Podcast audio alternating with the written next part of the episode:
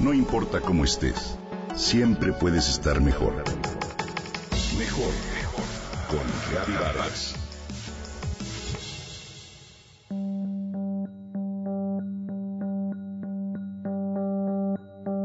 A Frida Kahlo la conocemos en gran medida por la intensidad de su vida personal, como esposa apasionada del pintor Diego Rivera y como sujeto y contenido de su obra. Pero, más allá de sus autorretratos y expresiones autobiográficas de su pintura, Frida se construyó a sí misma como obra de arte, como impulso continuo de creación, como sujeto de su propia invención y construcción personal.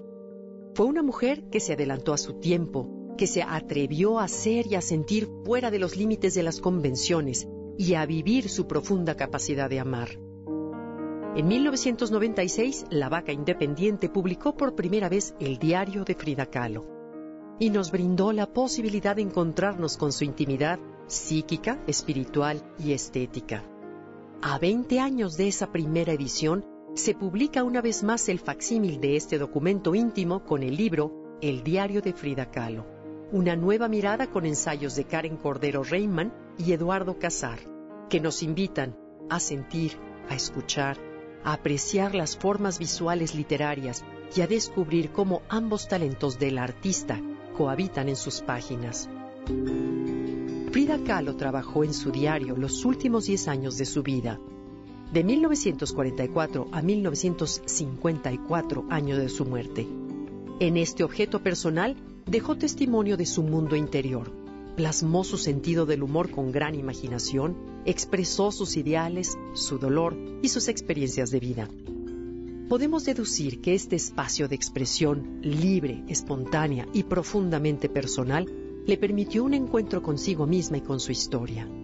Como se refleja en muchas de sus obras, Frida catalizó en su diario íntimo procesos para desahogar su dolor, para sentir, despejar y ordenar su mente y para verter sus ideas, pasiones y anhelos en un acto continuo de creación. Si bien no podemos saber con certeza que Frida utilizó conscientemente el diario como una herramienta para conocerse más a sí misma, hoy sabemos que algunas de sus técnicas y recursos que puso en práctica pueden utilizarse como valiosos instrumentos de autoconocimiento. Con esta intención, la vaca independiente creó el cuaderno íntimo inspirado en Frida Kahlo, un libro en cuyas páginas en blanco encontraremos el camino del autoconocimiento y la liberación, un espacio de encuentro con uno mismo que en verdad te recomiendo. A través de ejercicios y secuencias de actividades de expresión creativa como asociación libre de ideas, garabatos, collages, dibujos, pinturas, poemas, cartas, narraciones y relatos, el cuaderno íntimo inspirado en Frida Kahlo nos lleva de la mano en el proceso de introspección. El cuaderno íntimo no pretende ser un libro técnico para hacer arte, solamente es una invitación a reflexionar, a la creatividad y a renovarnos personalmente. Ofrece un marco de referencia que sustenta la relevancia de los recursos utilizados en el diario como estrategia para el bienestar y el desarrollo. La propuesta editorial de La Vaca Independiente se enfoca en publicaciones que sensibilicen y transformen la forma convencional de mirar el arte.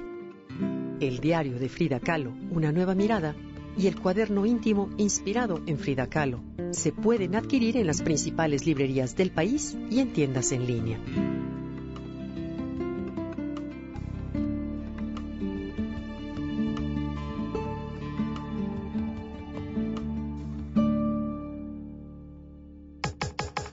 Comenta y comparte a través de Twitter.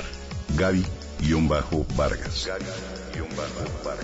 No importa cómo estés, siempre puedes estar mejor. Mejor, mejor. Con Gaby Vargas.